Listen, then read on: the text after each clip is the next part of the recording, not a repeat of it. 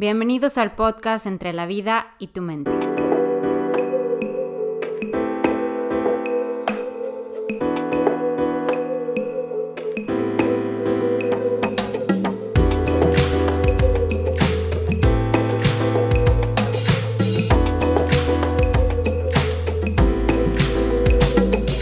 Aquí encontrarás a cuatro mujeres en cuatro ciudades diferentes hablar de manera informal y relajada sobre temas que nos interesan a todos desde diferentes perspectivas psicológicas. Es importante aclarar que escuchar este podcast no cuenta como ir a terapia, que recomendamos ampliamente el acudir con un profesional de la salud. Si nos están escuchando, los invitamos a estar abiertos a perspectivas diferentes, perspectivas que tal vez nos molesten, nos hagan pensar más allá de lo que suponemos correcto o representan un reto para nuestras creencias. Si eso sucede, entonces ya habremos logrado gran parte de nuestro objetivo. Bienvenidos a aquellos que hubieran querido ser psicólogos, antipsicólogos y amigos que a veces la hacen de psicólogos. Bienvenidos todos. Que al final de escuchar este podcast sepas que no estás solo.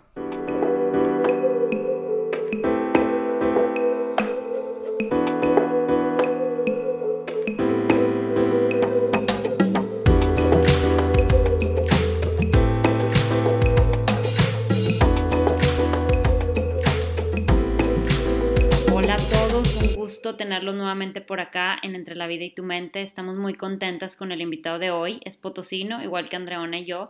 Su historia, la verdad es que es una historia de inspiración que ojalá los motive, les permita sentir esa chispa de la pasión dentro de ustedes y saber que cuando fluimos y estamos haciendo lo que queremos, las cosas se acomodan. Así que, sin más, les dejo con Mauricio Pedrosa. Gracias. Bueno, primero, muchas gracias por invitarme. Me da, me da mucho gusto que, que han pensado en mí. Eh, muy sencillo. Me llamo Mauricio Pedrosa, tengo 39 años, eh, vivo en Los Ángeles, California, desde hace seis años y soy comentarista deportivo. Y si hago la aclaración, porque mucha gente me dice, oye, tú eres periodista deportivo, dedicas al, periodismo deportivo. Y, y, no, yo tengo mucho respeto por la gente que sí es periodista, ejerce el periodismo, se preparó para el periodismo. Yo no, yo soy abogado, gané un concurso en el 2006 para aficionados que organizó ESPN. Eh, me fui al Mundial de Alemania, ese era mi premio. Y cuando se acabó el premio, me preguntaron si me interesaría dedicarme a esto, como tal. Estoy, sé que vamos a entrar más a detalle, pero esa es como que la historia global, ¿no? Al final dije que sí, estaría padre. Dijimos, bueno, vamos a ver un año a ver cómo nos va. Y ya llevamos 15 años de relación con ESPN. Eh, y entonces eso, me dedico a hablar de deportes. Cada vez que me preguntan, ¿qué ¿qué es lo que haces? Me dedico a hablar de deportes en muchos escenarios, de muchas maneras, en muchos espacios, de muchas formas, de muchos deportes. Y dime, ¿estás casado, viudo, divorciado, soltero? Estoy casado desde hace casi seis años también. Desde hace eh, 11 años eh, conozco a mi hoy esposa, felizmente casado, sin hijos, viviendo la vida loca matrimonial, ¿no? En ese escenario. Así es que, pero muy, muy, muy contento. Yo conocí a mi esposa cuando vivía en la Ciudad de México, ella es de la Ciudad de México, ella es abogada, muy exitosa, del ITAM, mejor promedio de su generación, fue la que dio el discurso al final de su carrera, trabajó en la Suprema Corte de Justicia muchos años, hizo, hizo su maestría en leyes en la Universidad de Michigan, en Estados Unidos, cuando nosotros todavía vivimos en México. Justo nos, nos comprometimos y poco después vino la oferta de ESPN de mudarnos a Los Ángeles, ¿no? O de, me hizo la oferta de ir a trabajar a Los Ángeles. Entonces sí fue una decisión, todos no estábamos casados ni vivíamos juntos, pero sí fue una decisión obviamente de pareja y ella tuvo que sacrificar su carrera, esa es la realidad, para que los dos nos pudiéramos venir acá. Pero al final del día las cosas se han ido acomodando muy bien y muy favorablemente para los dos.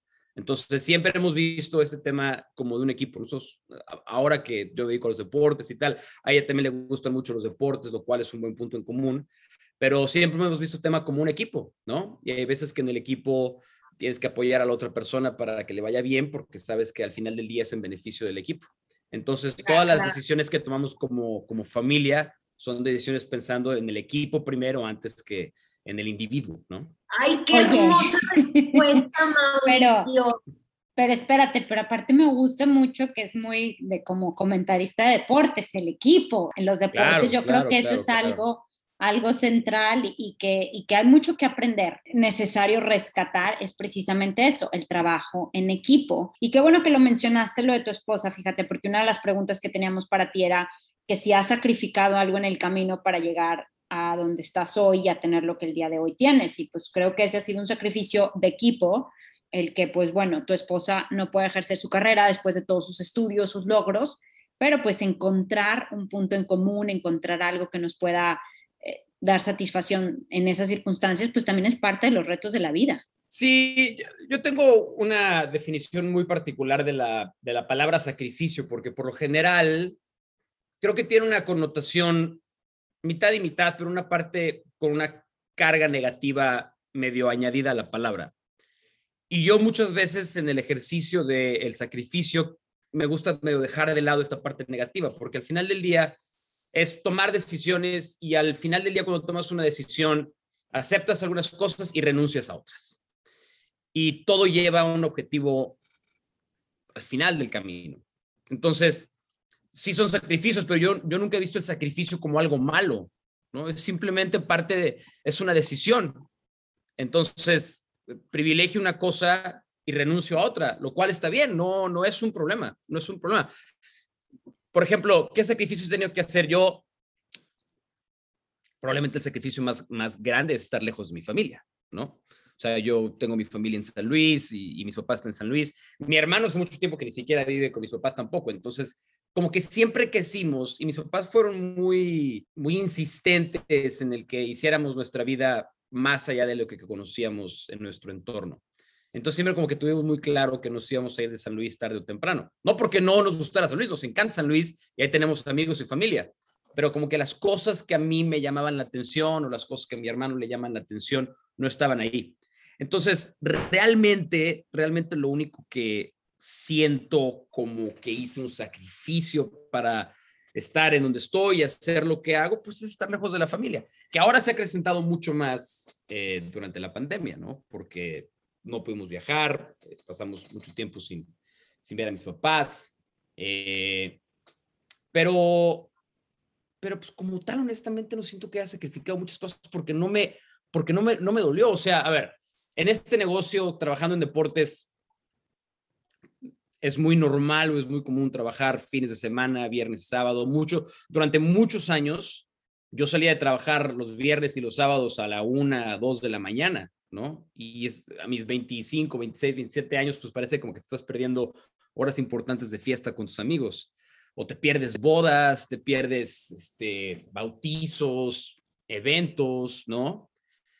Pero no lo siento como que, o sea, honestamente no lo siento como que estuviera haciendo un gran sacrificio porque fue mi decisión dedicarme a lo que me dedico y ya sé que al haber tomado esa decisión pues, son el tipo de cosas que hay que hacer. Entonces, la verdad, no siento que tenga que hacer muchos sacrificios para hacer lo que hago y, y, y dedicarme a lo que me dedico, porque no, no me cuesta trabajo. No siento que me cueste trabajo.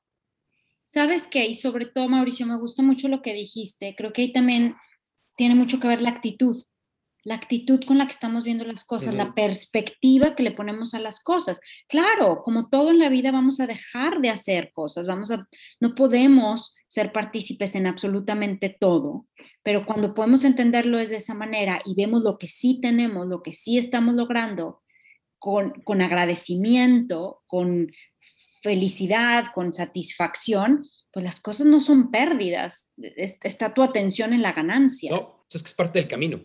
A ver, yo dentro de las mejores cosas que me ha pasado en mi trabajo fue una entrevista que le hice a Kobe Bryant cuando anunció que se iba a retirar, ¿no? Kobe Bryant, el basquetbolista que recientemente se murió el año pasado.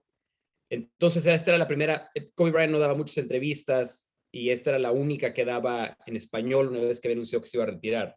Y dijo algo que no se me olvide que a mí me cambió muchas, cambió la perspectiva en la que, en la que entiendo mi trabajo, ¿no? Mi, mi profesión. Porque yo le pregunté que, qué era de todas las cosas que ganó, de todos los títulos que ganó, eh, las medallas de oro, qué era lo que más iba a recordar, ¿no? Después de casi 20 años de, carrera.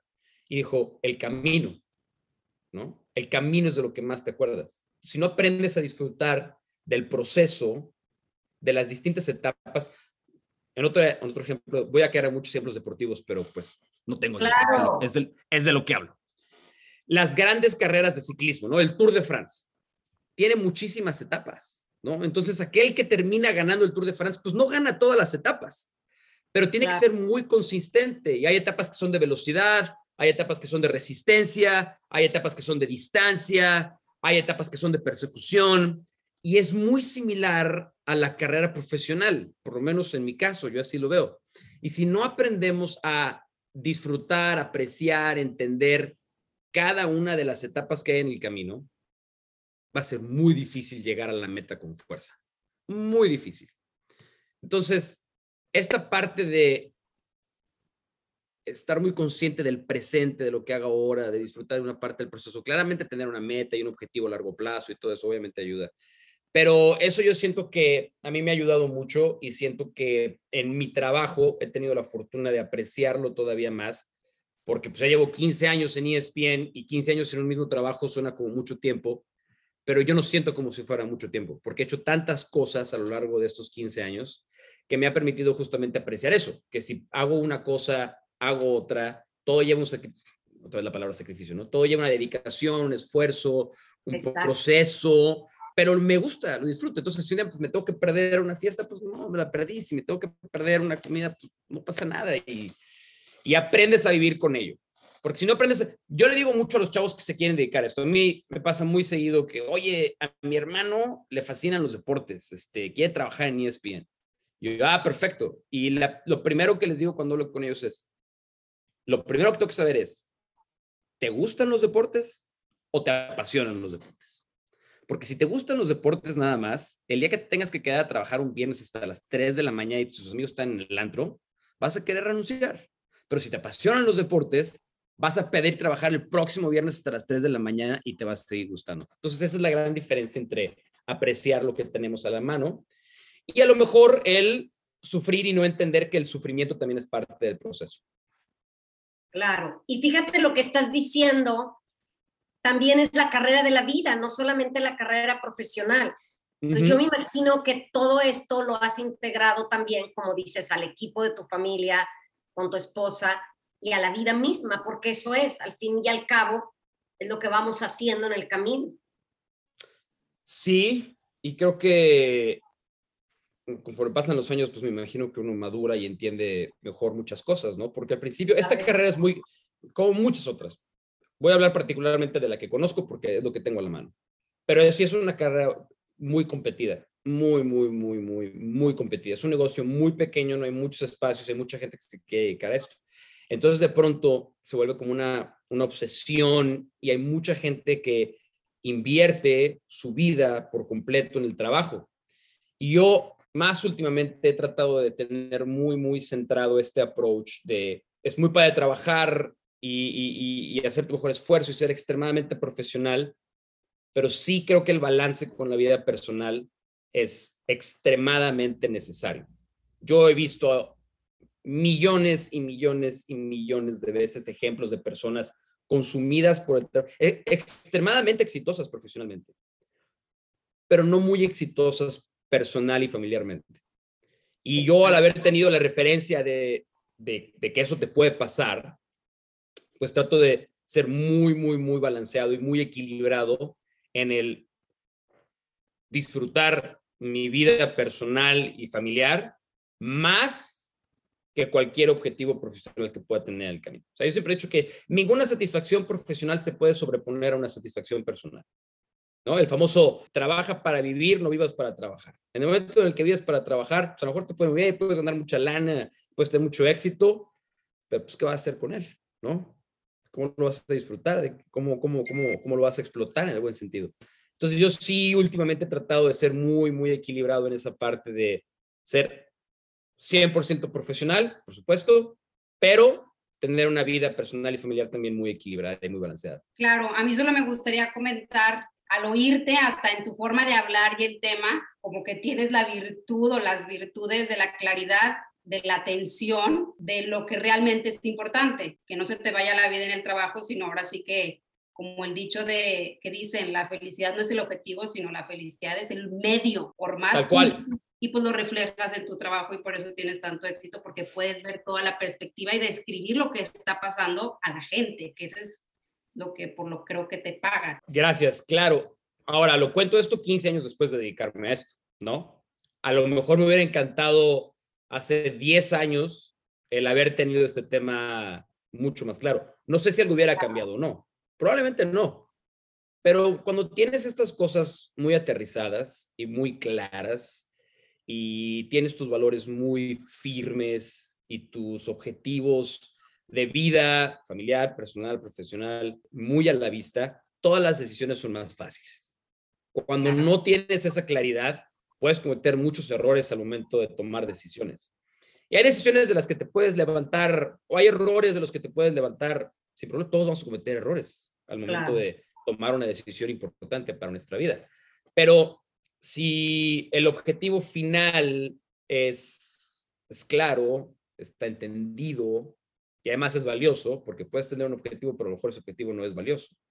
Entonces, todas esas etapas, todas estas estaciones, todas esas, a mí me gusta llamarles pequeñas victorias, ¿no? Todas esas pequeñas victorias de vida, del día a día, semana a semana, mes a mes, pues te enriquecen. Y al final del día te hacen más feliz. Porque muchas veces, a mí durante la, durante la pandemia me pasó mucho el plantear el qué nos hace feliz, ¿no? ¿Para qué, ¿Para qué estamos acá? Sino para poder disfrutar a la familia, a los amigos, lo que tenemos, lo que no tenemos. Y creo que individualmente, por lo menos, la conclusión a la que pude llegar durante la pandemia es, hay, hay, hay veces que tenemos cosas que no necesitamos en nuestra vida, que nos pueden estorbar a ver el escenario de aquellas cosas que a lo mejor sí tenemos, sí necesitamos, pero no las vemos por esas otras cosas que están en el camino. Y eso es lo que se pone, eso es lo que obstruye el ser completamente felices, ¿no? Claro, yo, bueno, así lo entiendo, Mauricio, que lo que estás hablando es que la pandemia también nos enseñó mucho a soltar, a darnos cuenta de tantas y tantas cosas que no necesitamos. Sí. Y que, y que también podemos ser felices. Y que yo sé que se oye pues hasta feo, pero nos ha dejado muchísimas cosas muy buenas precisamente para hacer ese cambio de perspectiva, para valorar más, como dices tú, lo que sí tenemos y al mismo tiempo para poder soltar, pero literal soltar, todo eso que antes también pues, nos estorbaba y creíamos que era necesario. Pues es que si no somos capaces de cambiar, no sé cuándo se vaya a acabar la pandemia o si, o si se va a acabar, ya en este punto no sabemos. Pero si no, sí, pero si no, si no fuimos capaces de ser mejores a partir de este golpazo de vida, para todos fue un golpazo de vida, en mayor o menor medida, pero a todos nos tuvo que haber cambiado la vida. Y si no fuimos capaces de apreciar aquellas cosas que nos hacen verdaderamente felices, pues no sé qué tiene que pasar para que nos demos cuenta.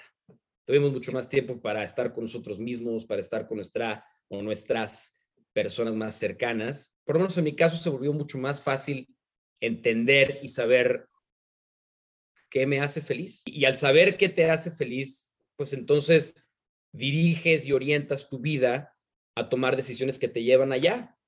Y dejas de hacer cosas o dejas de tener cosas que te privaban de estar allá, ¿no? O sea, creo que todos tenemos que haber encontrado un nuevo precio por la salud, el concepto más básico de la salud. Y, y si estaba haciendo cosas que afectaban mi salud, pues a lo mejor las tengo que dejar de hacer, ¿no? Si tengo que hacer más ejercicio, hago más ejercicio. Si tengo que comer mejor, como mejor si tengo que ser regular en mi alimentación, en mis vitaminas, qué sé yo, en salir a la calle por lo menos una vez al día a tomar aire fresco, no sé cuándo entonces vamos a encontrar un momento bisagra de vida para decir, este es un alto en el camino que nos ha presentado eh, el mundo, la salud, a partir de la pandemia, pues, dentro de todas las circunstancias negativas que hay alrededor, pues vamos a tratar de crecer. No es fácil, no es sencillo, no todas las personas, obviamente, habrá quien en mayor o menor medida puede encontrar las ventanas para aprovecharlo, Pero si no lo hacemos, vamos a desperdiciar una oportunidad tremenda de ser mejores, individual y colectivamente. Claro, Mauricio, te quiero preguntar algo. En tus 15 años dices que tienes ya, ¿verdad? 15 años. Ni es bien, de edad 39. Me veo a veces como de 15, pero tengo 39 ya. Yo también. Oye, Mauricio, ¿hay algún valor en algún momento que has tenido que, híjole, sacrificar o que dices, no, esto está en contra de mí en tu carrera? Sí, no sé si es tanto un valor, pero en, este negocio hay que ser crítico muchas veces. Y ah. a mí me causa mucha incomodidad criticar a la gente. me causaba, ahora ya me sale más natural. Pero, eh, pero eso para mí siempre ha sido un freno de mano terrible. El tener que hablar mal de alguien o de algo, ¿no? Aprendes a hacerlo profesionalmente sin dividir la línea entre hacer una crítica constructiva y ofender. El problema es que la línea es muy delgada y hay veces que en este negocio aprendemos a cachetadas a distinguir esa línea entre el ofender y el criticar. Y después también, después de varios años vas generando relaciones y algo. Yo he tenido la fortuna, he tenido muchos golpes de suerte para estar en donde estoy. Yo soy el primero en admitir que eh, si no fuera por actos de fortuna muy específicos, no hubiera podido estar en donde estoy.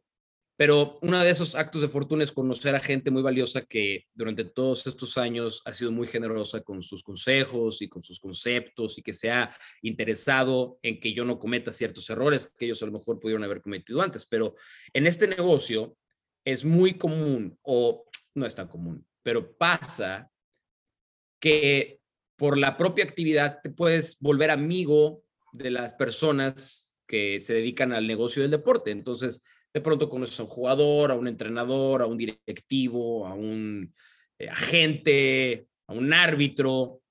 Y es muy fácil caer en la confusión de, no, pues como ya es mi amigo, pues lo tengo que proteger. Y no, entonces pierde cierta objetividad, ¿no? Y no puede pasar. Entonces alguien me dijo un día, mira, en este negocio no vas a ser amigos. Si vienes a este negocio a ser amigos, estás en el negocio equivocado. Hazte amigos de otras personas. Tu grupo de amigos no puede estar dentro de este negocio. Y sí fue bien valioso ese aprendizaje, porque lo puedo decir de dientes hacia afuera o de mi empresa hacia afuera o de mi programa hacia afuera, pero incluso adentro de la propia compañía. Si tu, si tu único círculo cercano, si tus únicos amigos son las personas con las que trabajas, pues en algún punto dentro del trabajo también hay desencuentros muy naturales. Y entonces es, pues es mi cuate, pero profesionalmente vemos las cosas de manera distinta y se rompe una cuerda, ¿no? O si, te, o si pensabas que te llevabas bien con un jugador, pero pues un día tienes que criticarlo porque hizo bien las cosas, el jugador dejó de ser tu amigo y no te volvió a hablar y te volviste su enemigo. Entonces, esos eran momentos muy incómodos para mí. Muy, muy, muy incómodos, porque, pues no sé, no me gustaba, no, no me gustaba hacerlo, pero aprendí a hacerlo. Tienes que hacerlo. Es parte de ser profesional y de ser objetivo y no queda de otra, ¿no? Entonces, si alguien se ofende por lo que uno dice, Oye, pero déjame digo algo yo, mamá, perdóname. Oye, pero qué padre, porque yo sí siento que es algo que es, o sea, no es nada más exclusivo de tu trabajo. Obviamente en tu trabajo es como muy tangible, es muy evidente, pero es algo que realmente nos pasa a todos en todas las circunstancias de nuestra vida entre la línea, ¿no? Entre la amistad, la crítica, poner límites, permitir cosas con otros. A veces sentimos la presión de ciertas cosas porque los conocemos. Entonces, es algo que, realmente permea cualquier aspecto de la vida. Yo me acuerdo una anécdota de un profesor que yo tuve, en, yo vivía en Praga, en la República Checa un tiempo, y tuve un profesor de la República Checa que él decía que él trabajó para la Unión Europea durante algunos años y estaba en, uno de los trabajos que le tocó era canalizar un dinero que le habían mandado para tres países, ¿no? Que eran de los países de Europa del Este. Y en esa época él tenía una novia de Bulgaria.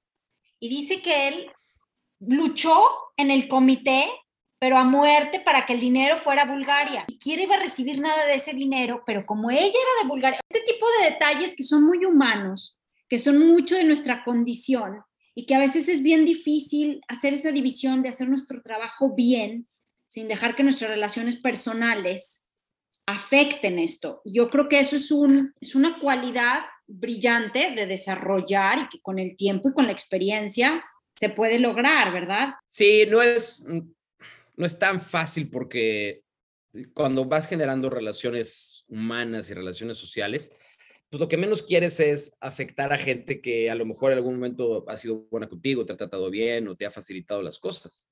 Pero eh, iba a decir el mundo profesional, pero pues el mundo individual y personal también tiene cosas muy similares, ¿no? Como todo, yo creo que lo que decíamos hace rato, hay un equilibrio, hay un balance, hay una línea muy delgada. Entre más preparado estés, entre entre más arraigados tengas tus conceptos y valores, los que sean, eso ya depende de cada quien, pero es más fácil saber dónde sí y dónde no. Pero es un, es un proceso, no, no, es, no es necesariamente muy sencillo. Para lograr estar donde tú estás, ha habido momentos, dijiste, de mucha fortuna. Eh, a mí me gustaría que nos, nos compartieras un poco más de esos momentos.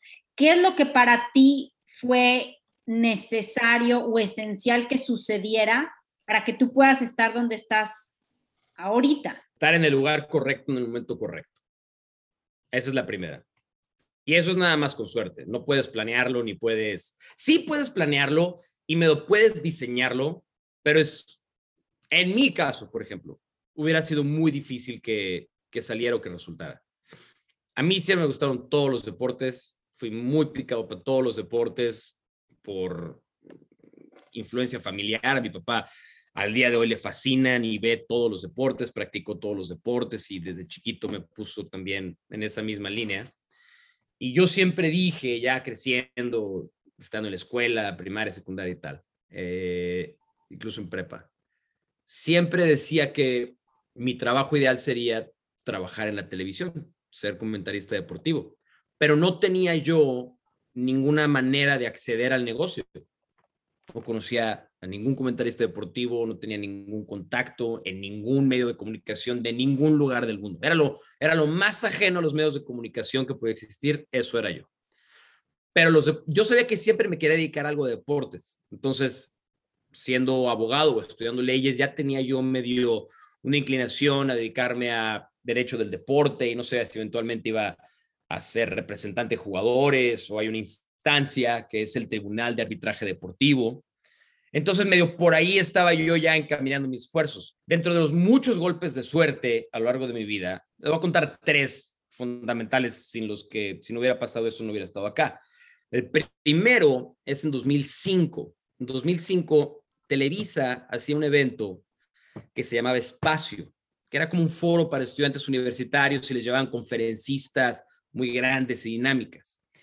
Y se hizo un año, se hizo en San Luis, en el 2005 fuiste. Dentro de ese evento, dentro de ese evento hacían un, un evento alterno que se llama Espacio Vanguardia, en el que por ese evento espacio era para miles y miles y miles y miles de estudiantes, ¿no? Que iban en las, instalaciones de la feria en San Luis. Y este, este evento de Espacio Vanguardia está diseñado como para 100, que en teoría no eran necesariamente así, pero eran los 100 mejores expedientes académicos del país, ¿no? Entonces yo tuve la suerte que como era en San Luis el evento y la Autónoma de San Luis, cuando yo estudié, eh, pues tenía algunos cupos, presenté un proyecto, que es como se entra ese evento, y me lo, me lo aceptaron. Entonces fui a Espacio Vanguardia y en uno de los eventos y foros que hacen mucho más petit comité, me tocó que mi exposición la escuchara Emilio Escarga. Y Emilio Escarga pidió hablar conmigo.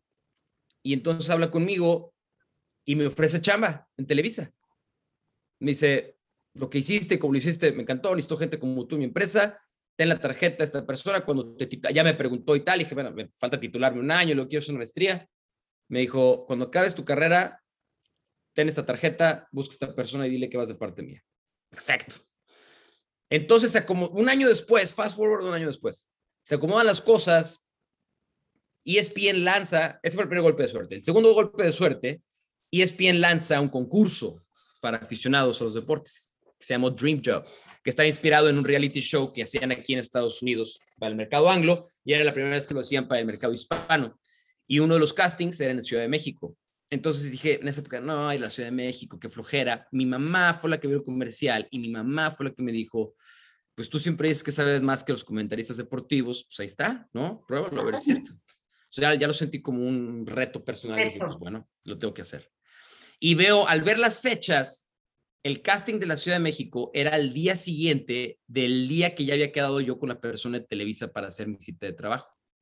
Entonces dije, que aparte coincidía, que todo eso coincidió porque iba a ir a un concierto de Oasis, mi banda favorita, en, eh, en la Ciudad de México. Entonces todo se acomodó en un lapso de tres días. El concierto de Oasis, la entrevista en Televisa y el casting para ESPN. Ese fue el segundo golpe de suerte. Gano el concurso, me voy al Mundial de Alemania y el tercer golpe de suerte es me asignan mi, eh, mi, mi chamba, entre comillas, en el Mundial era seguir a la selección mexicana. Y el crew de producción al que me asignaron fue fantástico, con un reportero que se llama John Sutcliffe, que lleva veintitantos años en ESPN, un gran productor, Octavio Gallegos, que a la larga se convirtió en mi roommate en la Ciudad de México, camarógrafo argentino de nombre de Sergio Madueri, fenómeno, y estuvimos juntos 40 mañanas, tardes y noches viajando en una van por Alemania. Entonces, yo que no me he dedicado a nada de medios, que no tenía experiencia, que no sabía cómo se trabajaba en tele, ni mucho menos, pues tuve como un curso intensivo de cómo hacer tele en, en un mundial. Y eso me formó y me preparó mucho. Y el productor al final del día fue el que me dijo cuando se acabó el concurso, si te interesa hacer esto, bien, avísanos, ¿no? Y vemos si puede, puede pasar algo. Entonces, justo en el 2006, terminé mi carrera, me titulé, renuncié al despacho en el que estaba, daba clases de alemán yo en San Luis, en el Centro Cultural Alemán, ya también las pensaba dejar porque yo me quería quedar en Europa a hacer un curso de inglés jurídico seis meses después de, del Mundial y regresar a hacer, pues ya no sabía, me ofrecieron la chamba en Televisa, en el corporativo, en el, en el área jurídica. Eh, y me llaman como un mes después del Mundial para ofrecerme un contrato de un año en ESPN. Y así fue como empecé, que era algo medio de lo que, medio de lo que contaba al principio. Me dijeron, mira, se abre una plaza, si te latió lo que hiciste en el Mundial, a nosotros nos gustó, queremos ver si lo puedes hacer ya tiempo completo, que te vengas de reportero a la Ciudad de México. Eh, si quieres, vente a hacer una entrevista. Le dije, el problema es que estoy en Europa porque voy a hacer, ya te pagado un curso de inglés jurídico en Londres, ¿no? Entonces me dijeron, bueno, piénsalo. Le dije a mi papá, y mi papá me dijo, vente a hacer la entrevista, si quieres, vente a hacer la entrevista a ESPN. Si no te gusta o no te quedas, yo te regreso a Europa para que hagas tu curso y todo el mundo contento. Entonces fui a, fui a México a hacer la entrevista de trabajo y ya no me regresé. Pues, pero, pero si no hubiera hecho el concurso, el, el evento de este despacio, si no hubiera visto mi mamá el comercial de Dream Job y si no me hubieran puesto con un crew de producción generoso, buena onda, talentoso, a lo mejor ni me gusta el negocio y me estaría dedicando yo a las leyes ahora, ¿no? Nunca sabes. Oye, Mauricio, pero bueno, me encanta y me encanta que digas que golpes de suerte se me hace un, un acto de completa humildad de, de ti, pero en realidad, pues este golpe de suerte no lo veo como suerte, sino que es, de alguna manera tú lo habías concebido desde niño y de alguna manera tú lo estabas creando todo esto con tu preparación, cuando le decías a tu madre, yo sé más que todos los comentaristas. O sea, tú ya te estabas... No había mucha humildad de mi parte, la verdad. Bueno, es que esa no es humildad, esa es modestia, modestia, perdón. Exactamente. Esa es modestia. Entonces, aquí lo que yo digo es, lo concediste, lo creaste y está, estuviste, ya has estado dispuesto a experimentarlo que para mí son los tres pasos para, para que se cumpla un deseo, un anhelo, concebir, crear y experimentar. Porque tú estabas listo para esos golpes de suerte. Tuviste, se crearon las condiciones y las circunstancias para que tú pudieras vivir esto. Y aquí me gustaría que otra vez hicieras a un lado tu humildad y nos contaras ¿Qué características, y para pues, los que nos escuchan, y como tú dices que hay jóvenes que te preguntan, ¿qué características o cualidades tiene que tener un comentarista, vaya, de tu nivel? ¿Y qué fue eso que Emilio, porque es bien bonito que nos digas, y Emilio Escarga dijo, así como lo hiciste, no, compártenos, ¿qué es eso que tienes, vaya? Siempre tuve facilidad de palabra, siempre me gustó pararme y hablar. Nunca tuve problema en hablar delante de gente ni hablar en público, nunca. De hecho, me gustaba, lo, lo disfrutaba mucho. Es muy curioso porque yo dentro de mi niñez era medio tartamudo. Me trababa mucho el hablar. Y de hecho, hay ciertas cosas que guardas que te, que te sirven como motivación para muchas otras cosas, ¿no? Pero yo tuve un maestro en quinto de primaria, cuyo nombre afortunadamente no me acuerdo, porque si me acordara, tal vez le trataría de encontrar y mandar algún mensaje. Pero básicamente me dijo, ojalá escribas muy bien porque no puedes hablar. Entonces no te vas a dedicar nada que sea que tenga que ver con hablar el resto de tu vida, ¿no? Entonces yo me lo guardé, me lo guardé y dije, ok, perfecto, aquí, ¿no? En la bolsita me lo voy a guardar. Pero entonces me gustaba mucho hablar, no sé si era bueno para hablar en público, pero me gustaba hablar en público. Y entonces como me gustaba, dije, pues voy a ver cómo lo puedo hacer mejor. Y ya, no, no, no fui a terapia ni, ni nada. Naturalmente me fui desenvolviendo y desarrollando. Siempre fui alguien que trataba de tener una confianza personal muy clara. Hay veces que cuando uno está muy chavo y medio inmaduro, no siempre es un arma positiva, pero aprendes a partir de tropezarte y de cometer errores, lo cual es parte del crecimiento y de la formación. Pero para responder muy puntualmente la pregunta, yo diría que la primera, primera cualidad o virtud que alguien que se quiere dedicar a hablar de deportes públicamente o al periodismo deportivo, la comunicación deportiva, como le quieran decir, es ser curioso. La curiosidad es lo más importante de este negocio. Hay que ser muy, hay que ser excesivamente curioso. Hay que hacer un montón de preguntas. Dentro de todas las cosas que hago en ESPN, de lo que más disfruto es hacer entrevistas. Y la parte que más disfruto de hacer las entrevistas no necesariamente es la propia entrevista, sino es la preparación para las entrevistas. Porque soy muy curioso, entonces me gusta saber todo de la persona que voy a entrevistar, todo, lo más que pueda. Entonces la primera virtud es ser muy, muy, muy curioso. Si alguien no es curioso, no le va a ir bien en este negocio, es imposible. Puedes creer saber mucho de fútbol, a lo mejor te sabes la alineación de tu equipo favorito, pero a mí me pasa mucho cuando estoy preparando partidos que me toca narrar. Trato de tener como una disciplina muy marcada y trato de que si voy a hacer un partido de fútbol que dura 90 minutos, pues trato de llevar por lo menos 90, 100 cosas que decir del partido. Probablemente acabo usando 10 o 20, pero es un problema porque estoy preparando el partido y empiezo a ver que el portero de tal equipo eh, su papá había sido portero también, entonces ya me entró la curiosidad de saber, bueno, pues el papá fue bueno o no fue bueno, y habrá un video del papá, habrá un video de cuando era, de cuando era niño y estaba con el papá, y entonces ahí perdí una hora de mi vida, ¿no? Para buscar una cosa. Entonces hay que tener, eso viene, eso va con la segunda virtud, que hay que ser muy disciplinado. Era para, sí para que te vaya bien en este negocio, tienes que ser curioso, pero tienes que ser muy disciplinado. Para todo, o sea, esto no es nada más para este negocio, para cualquier negocio, no tener disciplina es una receta para el fracaso, es una invitación al fracaso. Creo que en mi negocio particular, de hablar de deportes, la disciplina conlleva varias cosas. No es nada más tener una regularidad de, bueno, te levantas, y entras a buscar qué pasó la noche anterior si no lo viste, o leer la mayor cantidad de columnas o de opiniones o de partidos que puedas.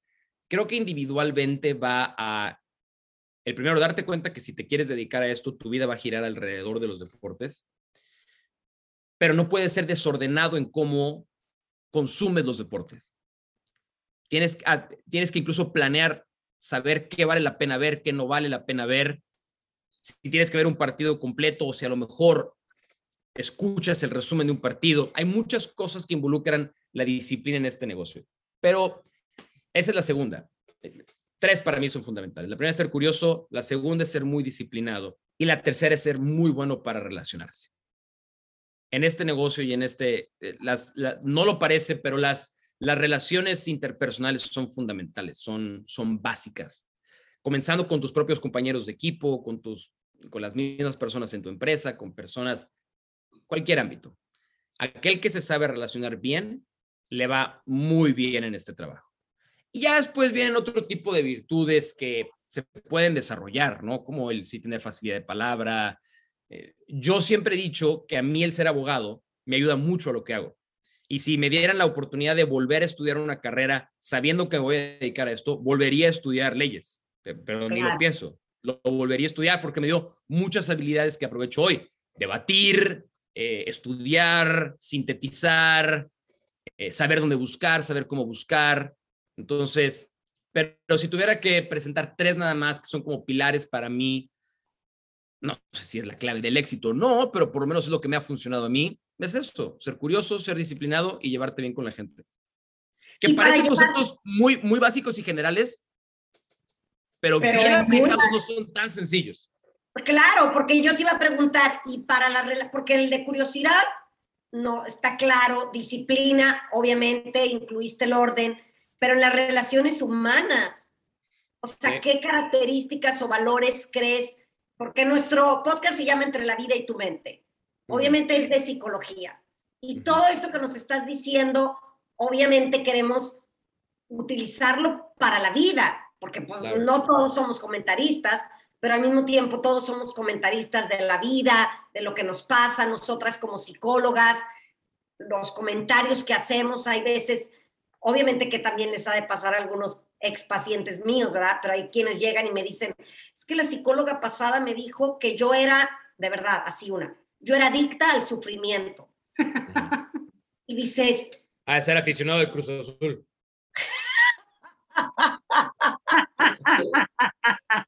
Pero qué, bien que los tienes tú. ¿Ves cómo luego, luego lo hiciste un comentario deportivo? Entonces, es esto, ¿cómo podemos con nuestras palabras, ahora sí que bendecir o maldecir? Y para mí es eso, las características en una buena relación en general, ¿verdad? Y luego te tengo otra preguntita. Ok, lo que voy a decir sobre, sobre las relaciones personales y por qué es importante. Para mí, un significado muy importante es, al conocer más a una persona, es mucho más fácil desarrollar una intuición para entenderla. No necesariamente a partir de las cosas que nos dice, sino con un, con un comportamiento incluso no verbal. Y en mi trabajo, y perdón que vuelva a decir mi trabajo, pero es la experiencia que puedo compartir, ¿no? Pero sí es muy importante. Yo tengo a veces que saber simplemente de ver a alguien si está teniendo un buen día o un mal día. Si es alguien que me va a ayudar o no me va a ayudar. Un ejemplo muy sencillo que voy a poner es, dentro de todas las entrevistas que me toca hacer, yo hago, tengo un programa aquí en Estados Unidos que se llama Ahora o Nunca, que es un programa de comentario deportivo, pero mucho más relajado, cero formal, lo cual a mí me divierte porque puedo sacar más mi personalidad. Entonces, tratamos que las entrevistas que hacemos sean también, sean muy diferentes a lo que todos los entrevistados que tenemos en el programa normalmente hacen. Para mí un punto básico es la pre-entrevista, que son esos 5 o 10 minutos previos a probar cámaras, probar audio, probar iluminación. Y entonces yo ahí empiezo a tratar de, como se dice, romper el hielo. Claro. Pero lo, mi objetivo es identificar a la persona. Es si le voy a poder arrancar algo divertido, si trae ganas de divertirse, a lo mejor es la vigésima entrevista que hace en el día y quiere irse ya. Y eso me ayuda a mí a planear mi trabajo. Por eso creo que el aprender a relacionarnos, a mí me ayuda a leer a las personas.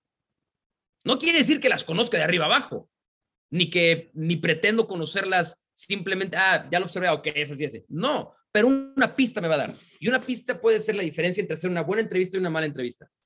Por eso creo que el aprender y tener la habilidad y el deseo de ser muy bueno en relaciones interpersonales ayuda a que mi trabajo al final del día sea exitoso. Claro, y esto nos lleva, Mauricio, a conocerte a ti también. 100%. Porque si no nos conocemos, no podemos comprender que el otro está malhumorado o esto. La otra pregunta, mil gracias, Mauricio. La otra pregunta es, esa frase del que dices que te la guardaste en el bolsillo cuando el maestro te dijo, ¿cómo es que la transformaste? Que la, pues, pues ahora sí que la superaste y la trascendiste totalmente. Pues es más un tema de personalidad y, ahora justo vi, voy a poner este ejemplo. Vi un documental sobre Michael Phelps. El nadador de Estados Unidos, máximo ganador de medallas olímpicas en la historia y decía algo con, lo que a mí, la verdad, em, obviamente nadie puede empatizar con Michael Phelps, pero entendí de dónde venía su comentario. Y es, su entrenador le guardaba los recortes de periódico donde los franceses, por ejemplo, decían que iban a aplastar a Estados Unidos en el relevo 4 por libre. Michael Phelps decía, no me puedo, si me, si me si piden que me acuerde de alguien que dijo algo bueno de mí, no. No, no lo registro, no se me guarda. Pero si alguien dice algo malo de mí, o alguien me reta, o alguien duda de mí, lo guardo, lo guardo. Y es para llevar a la respuesta, pues es gasolina, ¿no? Todos necesitamos cierta gasolina. Habemos quienes respondemos bien a las provocaciones y, queremos este, demostrar que pues, a lo mejor la idea que alguien tenía de nosotros pues queremos demostrar que están equivocados, ¿no?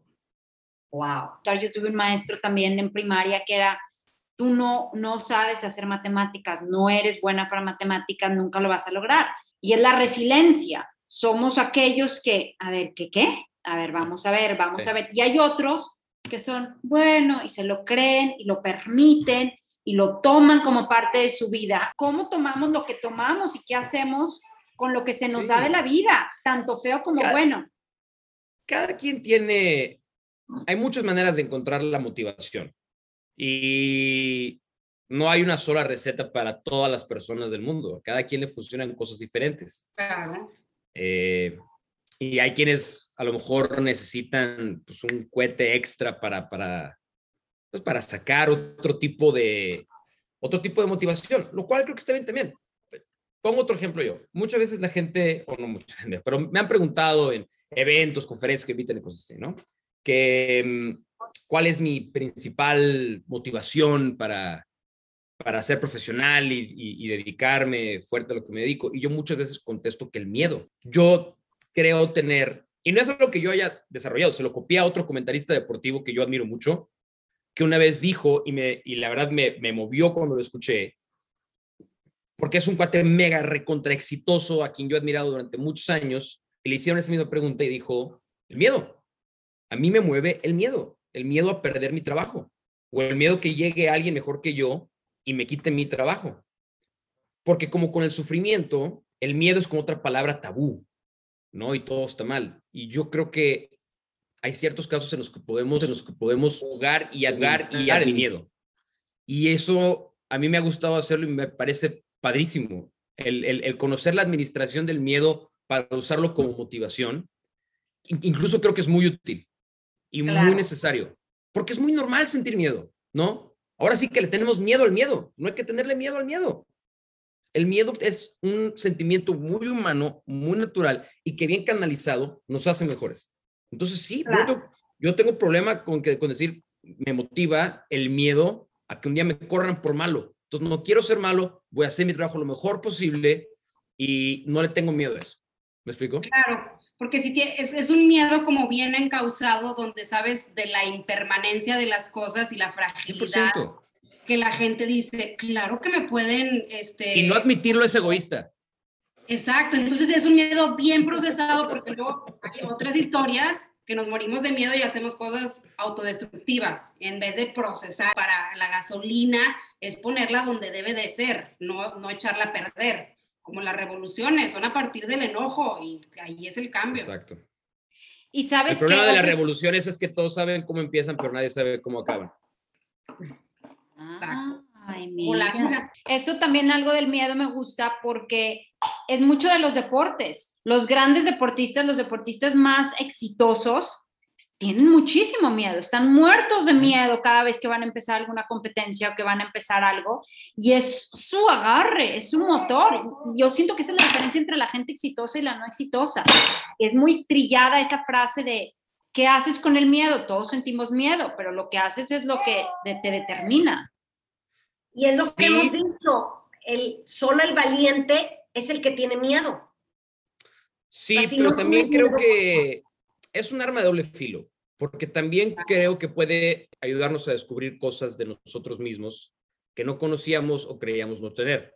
Pongo el ejemplo de los últimos Juegos Olímpicos con Simone Biles, la gimnasta, ¿no? Uy. Simone Biles llegó a Tokio para poner una exhibición histórica, ganar un montón de medallas de oro, y retirarse como la mejor gimnasta de todos los tiempos. Entonces llega a Lola Round y tiene un tema mental en el que comienza a despertarse y a conocerse ella misma y decir, si vuelvo a ejecutar este salto que acabo de hacer, me puedo matar. Entonces le entró el, el miedo a morir, ¿no? Y entonces la gimnasta más increíble de la historia, que pensamos completamente inquebrantable, sobrehumana, nos dio una demostración recontrahumana desde el miedo a perder la vida y tomó la decisión correcta. Y la decisión correcta fue no competir. Entonces, esa fue una correcta administración del miedo. Entonces, imagínate, ¿no? La, la, mejor gimnasta de todos los tiempos, sin, y, y, mucha gente, no, pero ¿cómo es posible? Tienes que sobreponer. No te tienes que sobreponer a eso, o sea, porque si te, si te, entre comillas, te quieres hacer el muy valiente y te sobrepones, pues puedes dar un mal giro en el aire y te, y te desnucas o te mueres, ¿no? Entonces, esa administración del miedo es bien importante para conocerte a ti mismo, de lo que puedes hacer y lo que no puedes hacer. Y que todos los días es diferente aparte. Claro. O sea, a veces no estás en el momento por cansancio, por lo que sea. Claro. Mauricio, y cuéntanos, en esto nos dices que tu mamá vio ese comercial, que tu papá siempre le gustaron los deportes, pero más allá, hablábamos un poquito, o así lo entendí, hablas de esta, de que somos todos lo que hace uno, la, las interconexiones. ¿Cómo es que tus padres o tu familia, ¿tiene nada más un hermano? Un hermano chico, sí. Ah, ok. Eh, ¿Cómo es que, vaya, qué han formado en ti para tú también haber logrado esto? Primero creo que tengo eh, unos valores familiares y personales bien sólidos y, y, si no los hubiera tenido y no me hubieran educado y formado como me formaron, eh, no sé en dónde estaría, dónde hubiera acabado, hubiera cometido muchos más errores de los que cometí y a lo mejor no hubiera entendido las consecuencias de los errores que cometí porque gracias a su formación y educación, la formación y digo, no sé, yo no soy padre, ustedes me lo podrán decir mejor, pero supongo que una de las misiones importantes no es evitar que tus hijos se equivoquen, sino que cuando se equivocan, entiendan por qué se equivocaron y aprendan de ello. Y en eso mis papás fueron, son al día de hoy 100 puntos, 100 puntos. Y creo que en el caso de mi hermano es igual, somos muy similares en ese sentido. Y creo que también, incluso con Posa, venimos de formaciones bien similares en cuanto a lo que nuestros padres nos enseñaron, cómo nos formaron, qué quisieron de nosotros. Eh, esa es la primera parte. Y la segunda parte es que también siempre nos dieron un montón de alas a mí y a mi hermano. Siempre, siempre, siempre, siempre, siempre. Es, vuelen alto, vuelen lejos. Si las alas se les empiezan a cansar, acá está la red, ¿no? Por si se tiene que caer un rato, caen en una red y después vuelven a salir.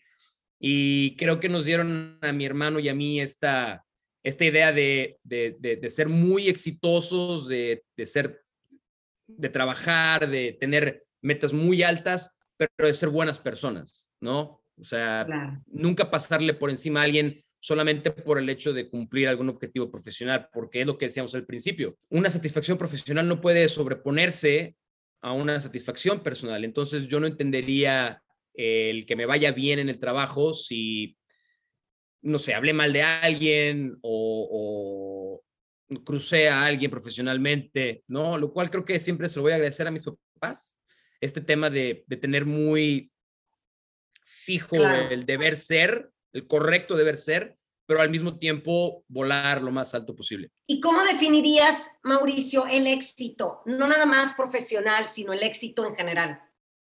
Ser feliz. Tenemos un profesor que dice que, que no solo es, o sea, es casi casi que una obligación en esta vida humana que tenemos. Y más ahorita en estos tiempos donde al principio que hablabas del equipo, creo que es lo que se ha perdido, la individualidad o eso que dijiste de nunca sobreponer un, un logro personal al, al, al Profesional. profesional este, mayugando al otro o no sé, otro Ujú. verbo que tenga en mente, Sí. donde te, ese bien común va a ser la, la prioridad y como has tenido muy claro cuál es tu prioridad, pues te ha ido bien porque, porque ahora sí que ser bueno es un muy buen negocio y ahí tienes los resultados, porque todo tu éxito se ha venido por añadidura, me atrevo a decir.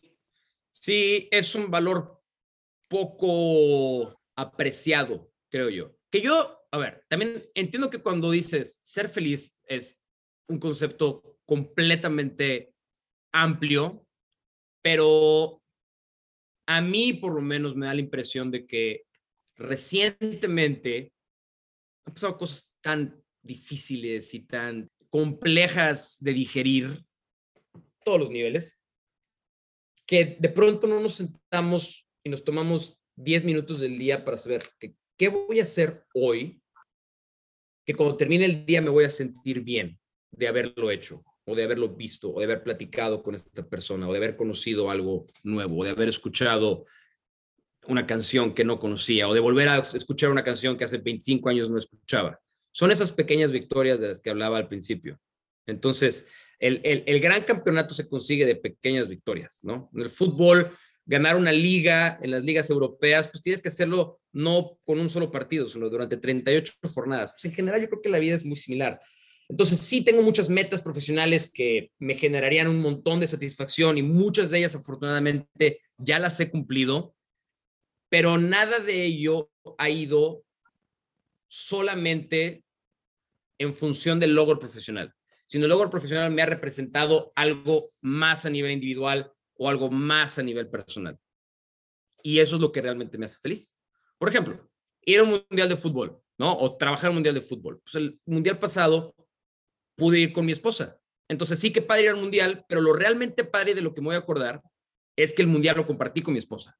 Claro. Trabajar en eventos de fútbol americano. Increíble. Eh, mi, sueño, uno de mis sueños de niño era, era ir a un Super Bowl. Y es más, yo antes de dedicarme a hacer cosas de NFL, ya trabajando en ESPN, yo le voy a los cereros de Pittsburgh, llegaron a un Super Bowl y fui y me pagué mi viaje, ¿no? Y ESPN no me, no me, no me pagó mi boleto, yo fui de aficionado, pero dije, qué padre que mi trabajo me permitió cumplir un sueño de niño, que era, eh, que era ir a un Super Bowl. Y después, mi papá, que compartimos esa afición al mismo equipo, lo pude llevar al estadio de los cereros de Pittsburgh a que viera todo un partido desde la cancha. Entonces, hay un montón de cosas profesionalmente que me han dejado muy satisfecho, pero no se comparan con la satisfacción individual y personal de haber compartido todo eso con mi familia. Es exactamente a lo que me refiero con ser feliz. Claro. Muchísimas gracias. la felicidad. Correcto. El otro día platicaba con mi esposo. Era una plática muy casual y hasta cierto punto medio ingenua, que de mi parte, que yo le dije, yo siento que hay como un factor, así como el factor X en las personas que dan un salto cuántico.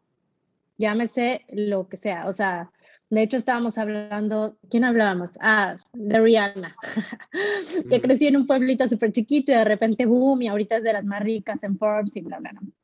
Y yo decía, es que yo creo que hay un factor como X que no está como, como estudiado, que, que creo que hay personas que pueden conectar más fácil como con salir de la caja y crear realidades que ni siquiera se imaginan. Entonces, ¿tú te imaginabas cuando eras niño llegar a, a donde has llegado hoy? Sí, no.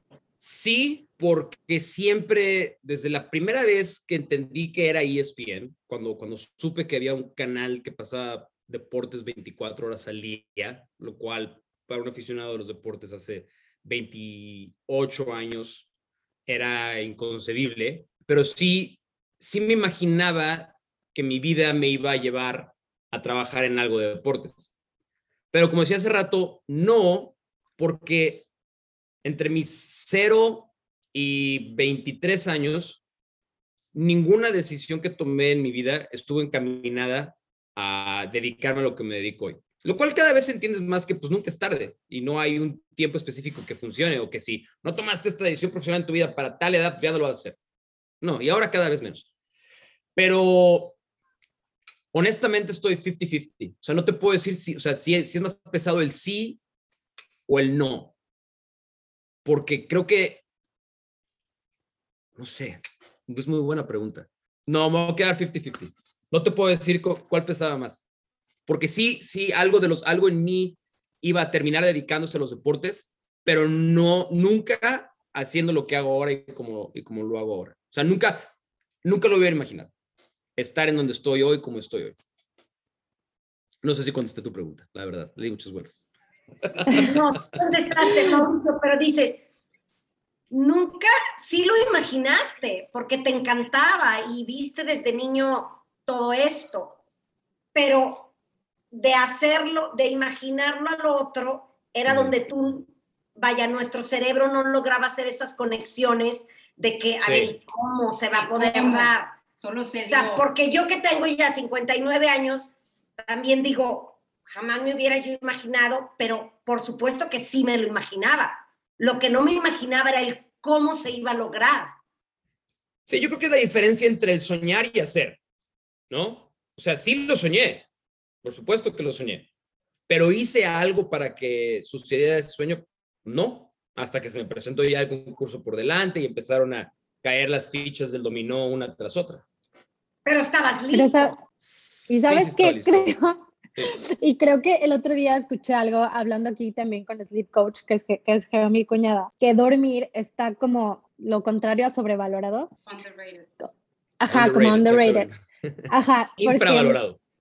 Infravalorado, porque a veces pensamos que cuando estamos dormidos perdemos el tiempo y realmente lo Ah, que no. estamos sanando y lo, los propósitos que estamos como trabajando y los caminos que estamos encontrando mientras descansamos son enormes. Entonces, así creo yo también de los sueños. Tal vez aparentemente no hiciste nada en el mundo material, pero eh, evidentemente había algo abajo del iceberg, que es lo que te tiene hoy donde estás, ¿no? Y creo que hay que trabajar ese iceberg es un reto como confiar y tener fe, y te lo dice alguien que todavía no le llega el rumbo que a ti ya te llegó, es decir, os- va a llegar abajo de, de ese, eso que estoy haciendo hoy, hay todo un mundo que también está trabajando y que está confabulando a mi favor. Llámale Dios, llámale universo, llámale como le- tú le quieras ver. Persona espiritual, Yo, sí, muy, muy. En mi manera de entenderlo, ¿no? que a lo mejor no es la manera común y general de entenderlo, pero sí, sí, sí, sí, mucho. Y sí creo totalmente en eso que acabas de decir y creo que se resume para mí en una pregunta y es, ¿cuál es tu pasión? ¿Cuál es tu pasión? Porque para mí siempre fueron los deportes, siempre. Entonces siempre iba a consumir deportes.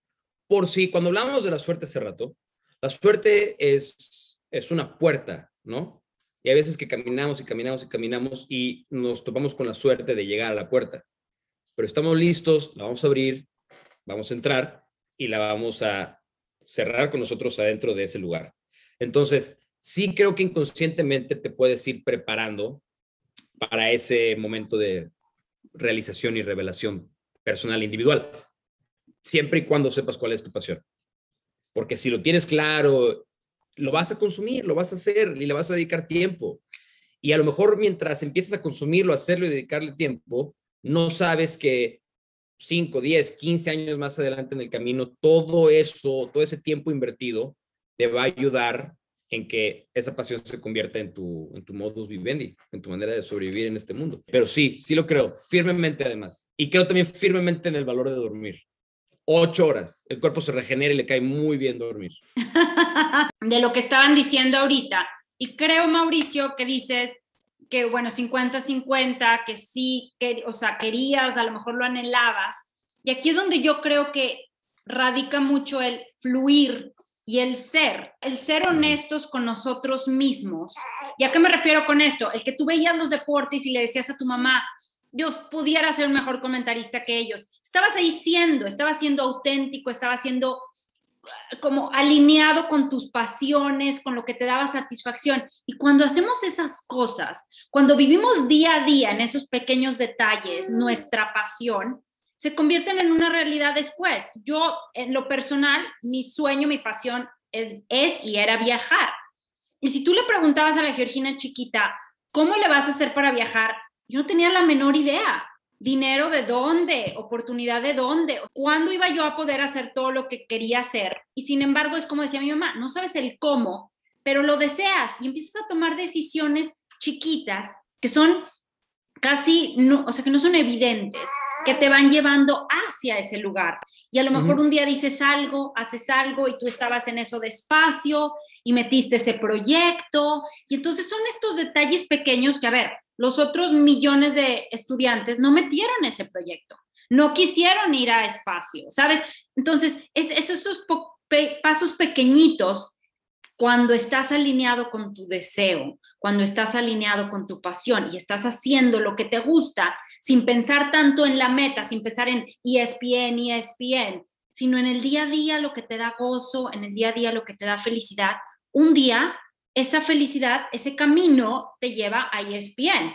yo cuando trabajaba en la Prepatec en Monterrey, tuve, yo era la que les ayudaba a los alumnos a aplicar a universidades en el extranjero y tuve un alumno que llegó mi primer día de trabajo, el primer día de clases de su primer día de prepa, ¿ok? Le faltaban tres años y me dijo, mi sueño es estudiar en, en UPenn, una universidad.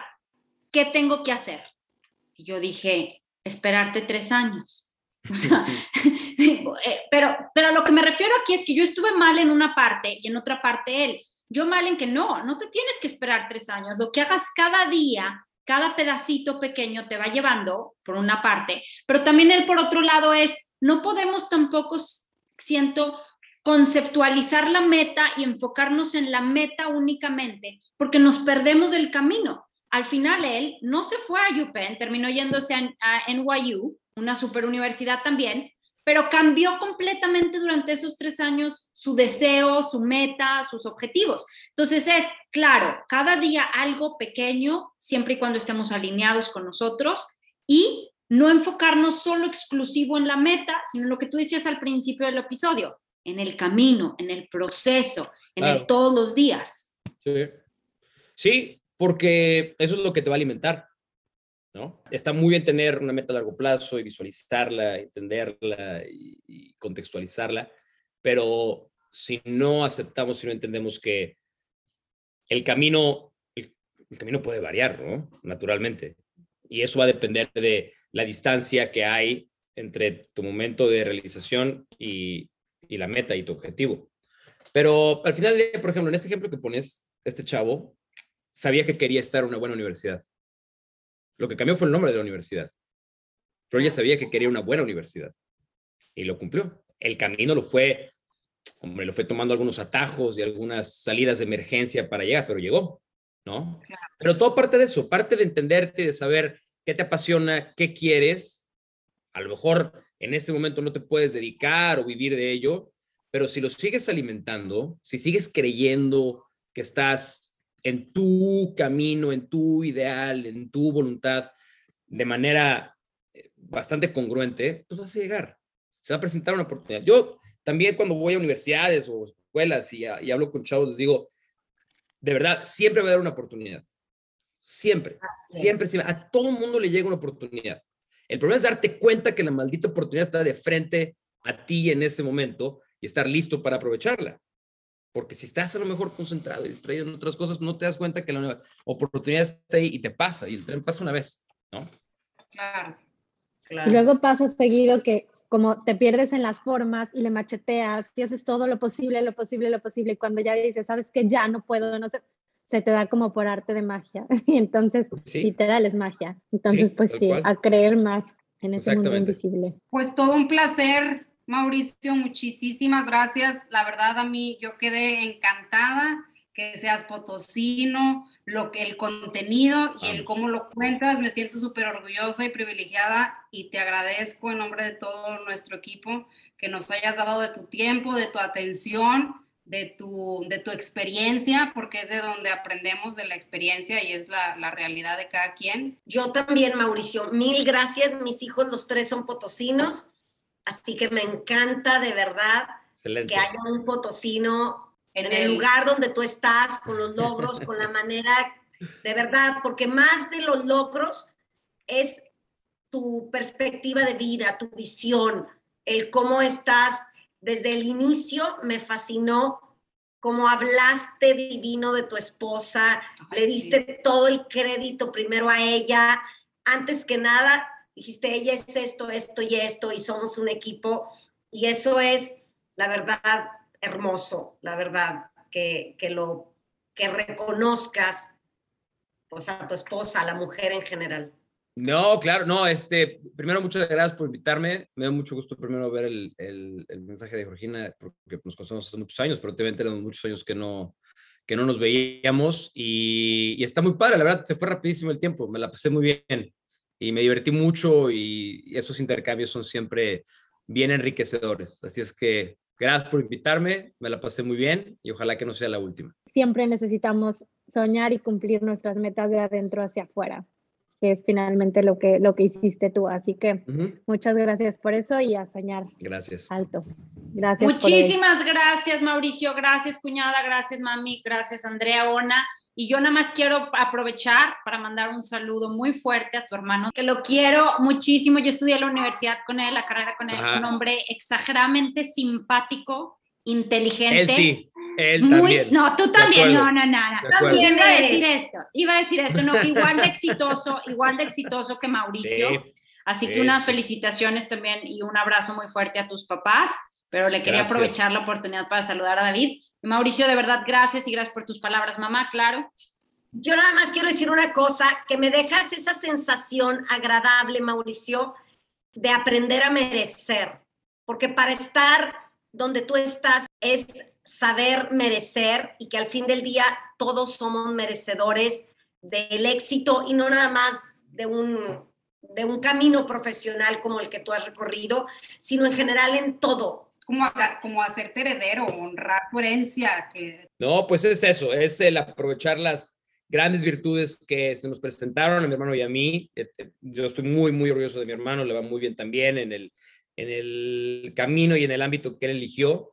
Pero pues bueno, la verdad es que el, reconocimiento es para nuestros papás, ¿no? Que nos formaron y nos, nos marcaron por dónde era el tema y creo que el único mérito de mi hermano y mío es no habernos desviado brutalmente. Sino claro, todavía, todavía más cierras con broche de oro porque finalmente nada lo hacemos solos. claro, claro, claro, por supuesto. que nos ayuda y la verdad es que reconocer a nuestros padres, yo creo que es algo que nos ayuda a merecer precisamente. Así es. No, no, no hay otra. Pues muchas gracias. Gracias, gracias a todos.